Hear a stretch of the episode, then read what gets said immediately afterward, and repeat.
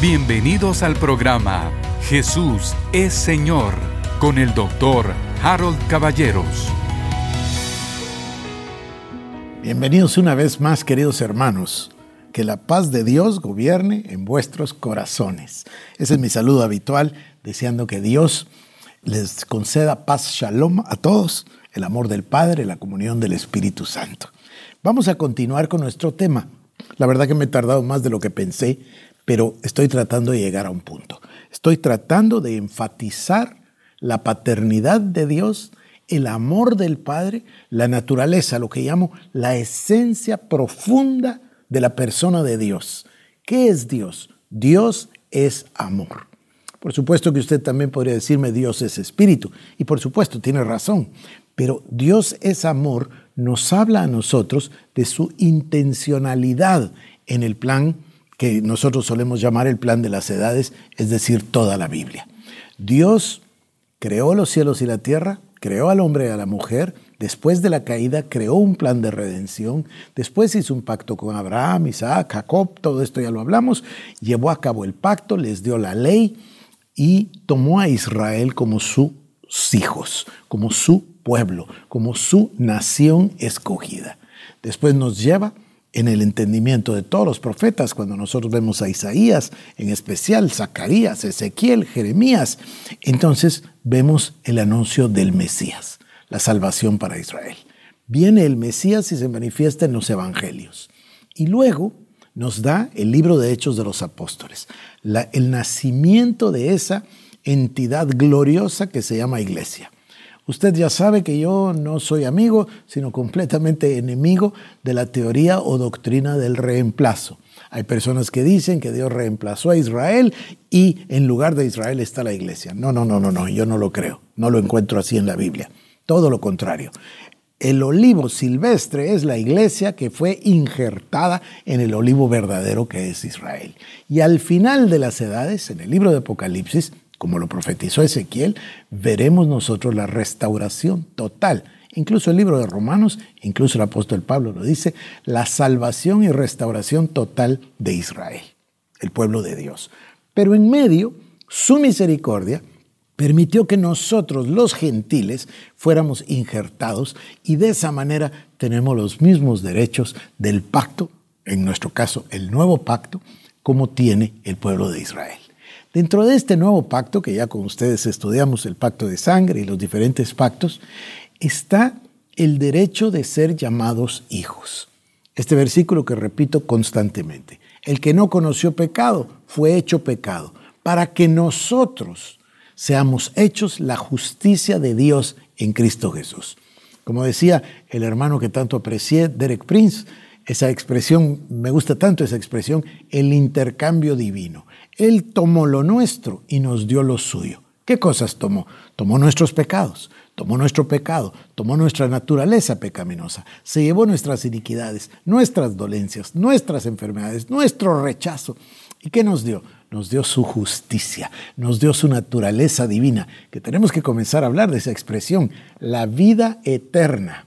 Nos confunde un poco pensar que la vida eterna quiere decir estar vivo eternamente. Sí, por supuesto, también, pero no es eso. La vida eterna es mucho más que eso. La vida eterna es la expresión de la vida de Dios. Y esa vida de Dios es amor, es amor ágape. En otras palabras, esa vida eterna tiene que ver con ágape. Lo que Dios mantiene el día de hoy como relación entre el Padre, el Hijo y el Espíritu Santo, que es una relación perfecta de amor, perfecta, esa es la misma relación que quiere tener con nosotros. Por eso, no es ninguna sorpresa que el mandamiento más importante para que aprendamos mientras estamos en la tierra sea amaos los unos a los otros. No hay, no hay amor más grande que poner la vida por los amigos. Entonces Dios nos está mandando acá a la tierra, estas son palabras que me, gustaba a mí tanto, este siervo de Dios que se llamó Paul Wilheimer. Paul Wilheimer sostenía que nosotros vivíamos en la tierra con el objetivo, porque dice con claridad, ¿no? Juan dice, el Evangelio de Juan dice, que nos dejó en el mundo. No somos del mundo, pero estamos en el mundo, nos dejó acá. Entonces, Wilheimer sostenía, a mí me parece un genio, sostenía que nos dejó en la tierra para que nosotros vivamos como si fuese un campo de entrenamiento para luego vivir en los cielos. Y él decía, que por cierto lo voy a volver a leer, lo leo cada dos, tres años, me, me parece fantástico y en la lista de libros recomendados, se lo dije a usted, son dos libros, destinados para el trono y destinados para vencer, que por cierto tiene más, tiene unos tres, cuatro libros más, pero esos dos son imprescindibles. Y entonces ahí sostiene él que nosotros venimos a la tierra para aprender de guerra espiritual. Esto es decir, gobernar, gobernar contra el diablo, gobernar todas las fuerzas como lo hizo Cristo Jesús con la palabra, para que después reinemos con Cristo Jesús por la eternidad. Y venimos a la tierra para entrenarnos en ser como Cristo. Y aquí es donde entra este tema del amor. ¿Por qué es el amor el mandamiento más importante? Porque se va a tratar de vivir en esa reconciliación con Dios, en ese amor tan perfecto. Mire, la expresión de 1 Corintios 13, el amor que todo lo soporta, ese amor es el amor que tiene Dios por usted y por mí. Y nos salvó y nos reconcilió y nos dio el espíritu de adopción. Entonces Dios Todopoderoso nos está enseñando cómo debemos vivir. Bueno, yo voy a continuar con la parábola porque si no, no terminaría nunca. Estoy compartiendo con usted la posición de hijo. Ese es mi objetivo. Y estamos para ello en la parábola del hijo pródigo. Leímos nada más tres versículos. Capítulo 15 de Lucas, versículos 11, 12 y 13, dice así. También dijo, un hombre tenía, o perdóneme que repita, pero le voy a decir, Jesús está hablando en el contexto de que él estaba sentado con los publicanos. Esta es una cena muy particular. Esta es una cena donde hay gente muy rica. Están los publicanos, están los cobradores de impuestos. Y Jesús aprovecha y se sienta con ellos. Jesús no es igual que ellos en el sentido de la riqueza y además están los fariseos. Entonces hay ahí un, un cambio, una diferencia de clases sociales, etc. Pero el Señor Jesús, que es un rabino, está sentado con los publicanos con los pecadores y además cobradores de impuestos. Esto es, pero eh, excelente para los fariseos para poderle criticar, ¿no? Están criticando. ¿Cómo es posible que esté sentado con los pecadores? ¿Cómo es posible que coma con los cobradores de impuestos? Pero Jesús lo está haciendo a propósito para mostrarles que el Señor no vino por los justos, sino que vino por los perdidos. Vino por los que tienen necesidad. Nosotros, por supuesto. A ver, dice entonces, en ese contexto hay tres parábolas. La parábola de la oveja perdida, la parábola de la moneda perdida y ahora la del hijo pródigo. Dijo, dice así, un hombre tenía dos hijos. El menor de ellos dijo a su padre, Padre, dame la parte de los bienes que me corresponde, y le repartió los bienes. No muchos días después, juntándolo todo, el hijo menor se fue lejos a una provincia apartada y ahí desperdició sus bienes viviendo perdidamente.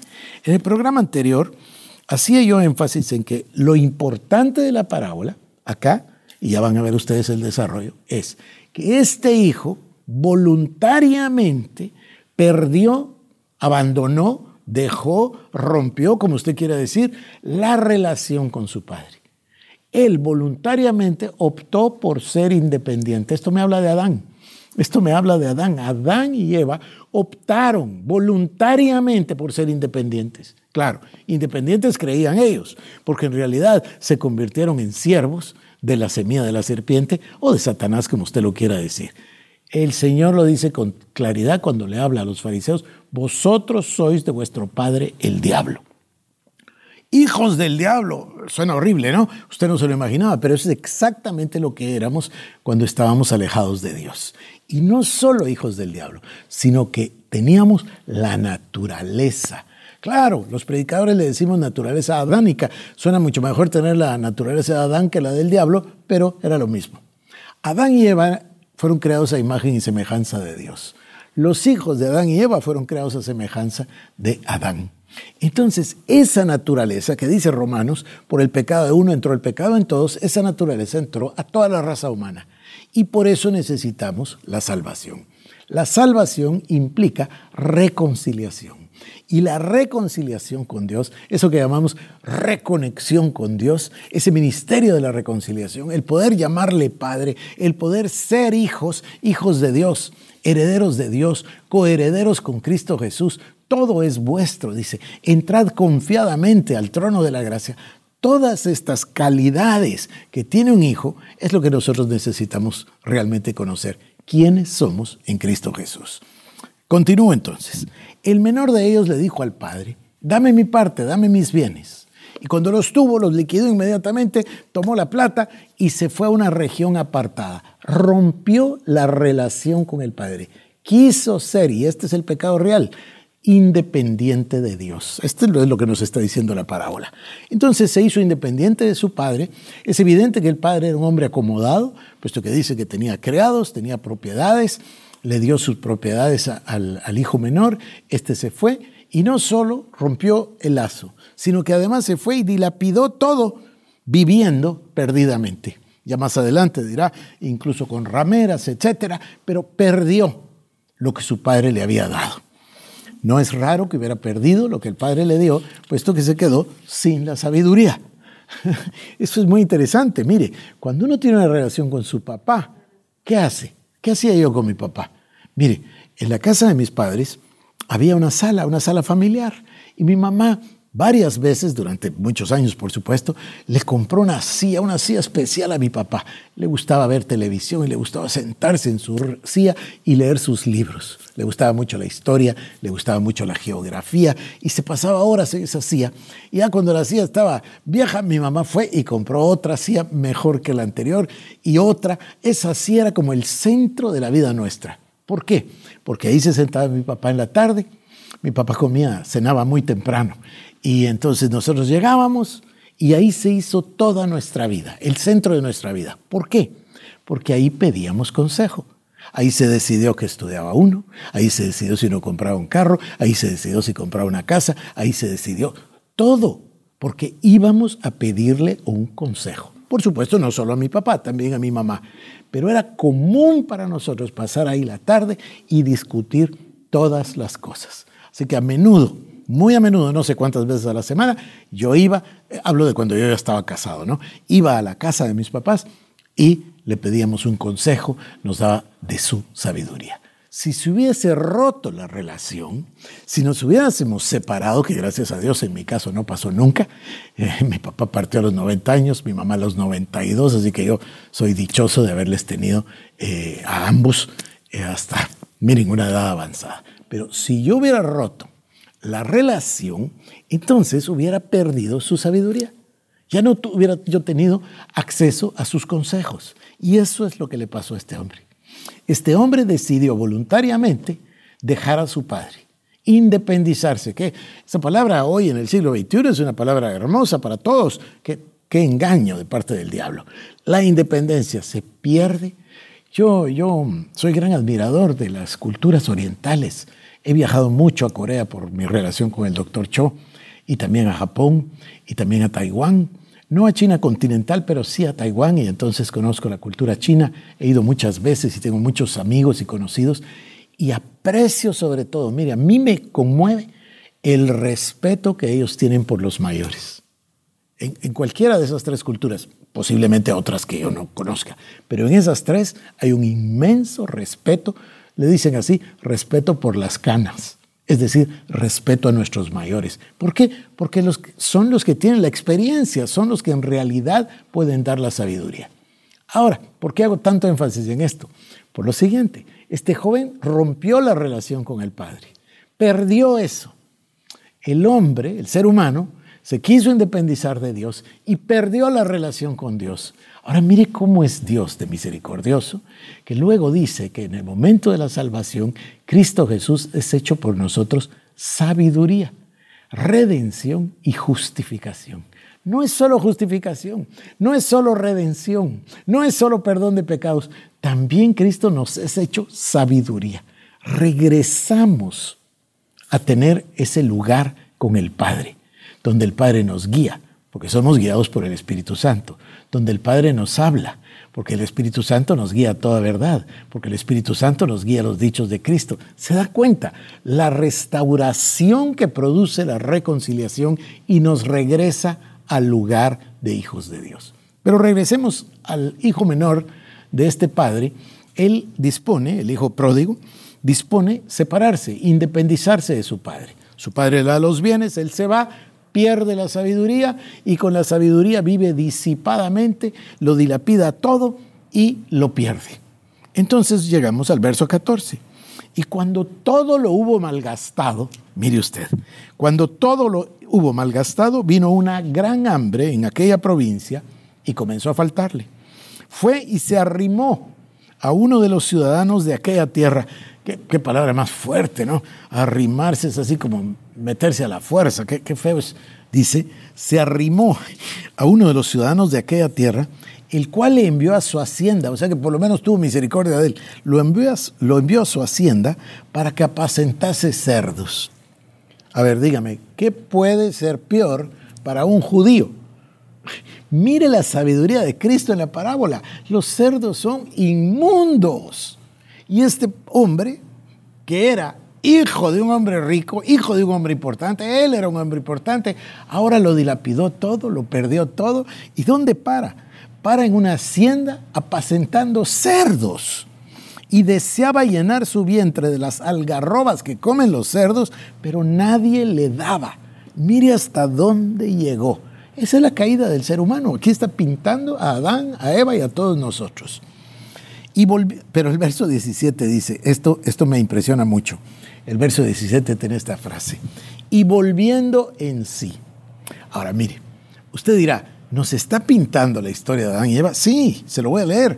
Mire lo que dice Deuteronomio 32, 18. Yo estoy leyendo el día de hoy la Biblia de las Américas. Deuteronomio 32, 18. Despreciaste a la roca que te engendró y olvidaste al Dios que te dio a luz. ¿No le parece clarísimo? Me parece impresionante. Deuteronomio 32, 18. Despreciaste, esa es la palabra cuando el ser humano se quiere volver independiente y se separa de Dios, realmente está despreciando a Dios y traicionando a Dios. Despreciaste a la roca que te engendró y olvidaste al Dios que te da a luz. Me, me impresiona. Despreciaste a la roca que te engendró y olvidaste al Dios que te dio a luz. Mire, estoy pensando ahora si estamos nosotros hablando de, Adán, de Eva, de la naturaleza perdida, bueno, está bien.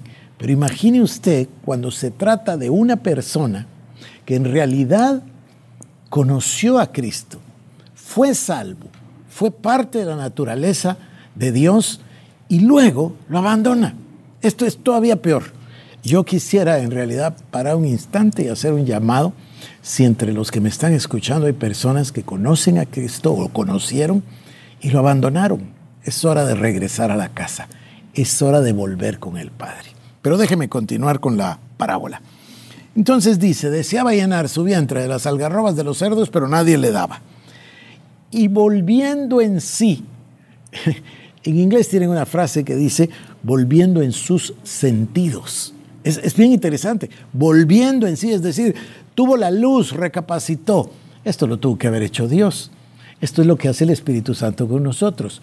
Yo recuerdo bien a un amigo que se llama Estuardo, al que quiero muchísimo. Hemos sido amigos desde niños. Nos llevamos cuatro días de edad. Él es del día 16 y yo soy del 20 de junio. Y él fue el primero que me fue a predicar el Evangelio. Él recibió a Cristo, fue salvo y me fue a buscar. Y yo me reí de él me acuerdo, mire, me duele hasta el día de hoy. Me burlé de él, dije, pero ¿qué te pasó? Y bla, bla, bla. Ya sabe, cuando uno está perdido no entiende nada. Bueno, eso es lo que dice aquí, volviendo en sí.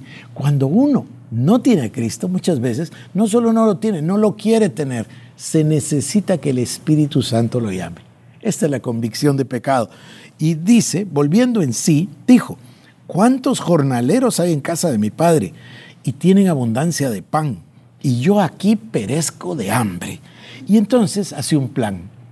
El hombre siempre hace un plan. El ser humano siempre la piensa y cree que ya logró una solución y hace un plan.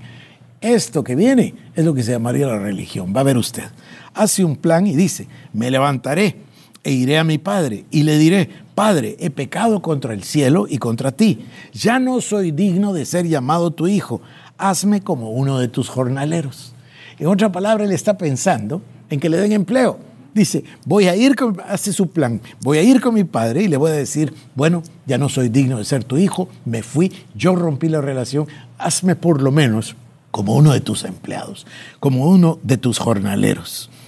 Y levantándose vino a su padre. Ahora escuche esto, porque esto me habla a mí del amor de Dios. Esta es una historia de amor, toda la Biblia es una historia de amor. Dios es amor. Mire, levantándose vino a su padre.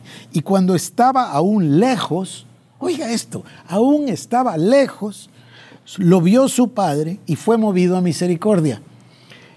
Quiere decir que el padre estaba atento todos los días al regreso del hijo. Y desde lejos lo divisó. Y desde lejos lo vio. ¿Por qué vio desde lejos? Porque estaba viendo al horizonte esperando al hijo que se le había perdido porque Dios es amor, este Padre es tipo de Dios. Y entonces dice que lo vio de lejos y fue movido a misericordia. Y no son esas las palabras de Dios y de Cristo. Fue movido a misericordia y corrió y se echó a su cuello. Mire esto, esto me habla a mí del plan del amor de Dios. Fue corriendo, primero lo ve de lejos, lo divisa desde lejos, sale corriendo el Padre, se le echa al cuello y lo besó.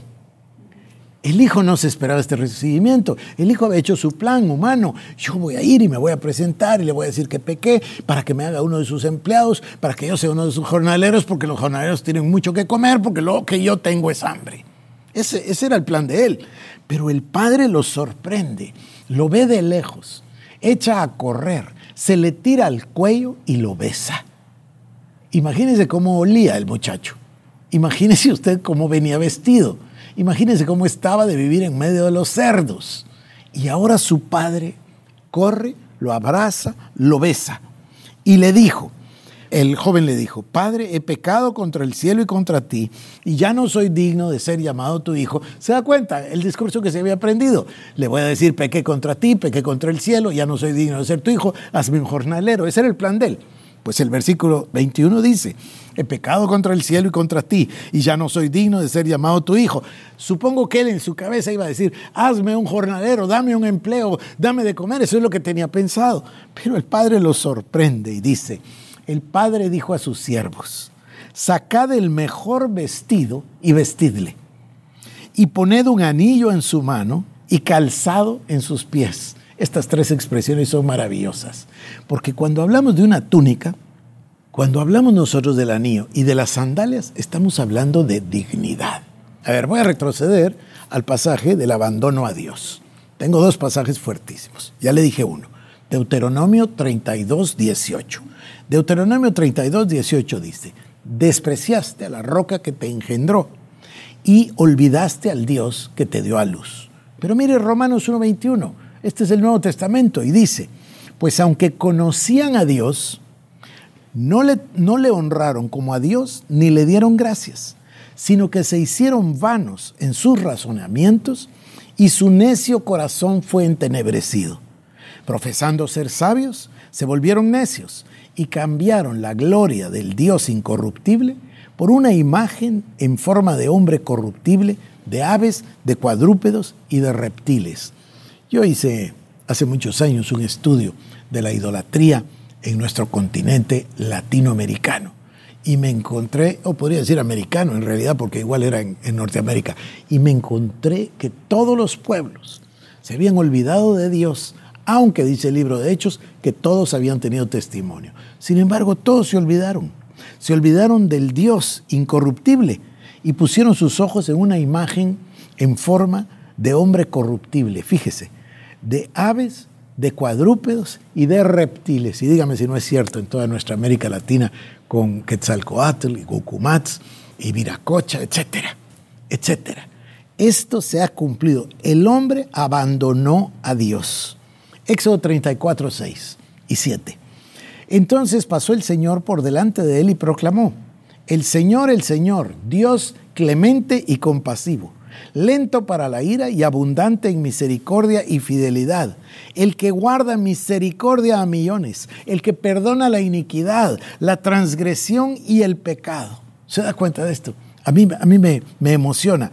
Pasó el Señor Dios delante de él y dijo, proclamó, el Señor, el Señor, Dios compasivo y clemente, lento para la ira y abundante en misericordia y fidelidad, el que guarda misericordia a millares, el que perdona la iniquidad, la transgresión y el pecado. Esta es la figura de este Padre. Primero lo divisa desde lejos, después corre hacia él, después lo abraza tirándosele al cuello y además lo besa y después lo manda a vestir. ¿Qué es eso? Esa es la expresión de Romanos capítulo 8, versículos 15 al 17. Pues no habéis recibido un espíritu de esclavitud para volver otra vez al temor, sino que habéis recibido un espíritu de adopción como hijos, por el cual clamamos Abba Padre. El Espíritu mismo da testimonio a nuestro espíritu de que somos hijos de Dios y si hijos, también herederos. Herederos de Dios y coherederos con Cristo, si en verdad padecemos con Él, a fin de que también seamos glorificados con Él. A mí me, me entusiasma, me emociona esto. El Padre alcanza al Hijo, se le tira al cuello, lo besa y él comienza su discurso, que ya lo sabemos, no lo voy a repetir, eh, pecado contra ti, pecado contra el cielo. Y antes de que le solicite empleo como jornalero, el padre dice a sus siervos, traigan el mejor vestido, ya le voy a hablar yo del manto de la alabanza, y traigan el anillo, el anillo que significa poder. Faraón nombra a, a José y ¿qué es lo que hace? Dice, por favor, tráiganle una túnica y un anillo porque el anillo mostraba, el anillo real, como Faraón, mostraba que él estaba bajo Faraón exclusivamente y encima de todos los demás. Y las sandalias, ya le enseñaré a usted, las sandalias en la cultura judía sí, eran una cosa muy preciada el tener unas sandalias, porque el que no tenía sandalias era un esclavo. Entonces, si usted veía a un hombre descalzo, usted automáticamente sabía que se trataba de un esclavo. Pero si usted veía a un hombre, aunque fuera con unas sandalias sencillas, pero usted sabía que no era un esclavo. Esta es una cosa interesantísima. Dios es tan maravilloso y la Biblia es tan perfecta. Pónganle una túnica, ya le voy a hablar del manto. Pónganle un anillo que habla del poder.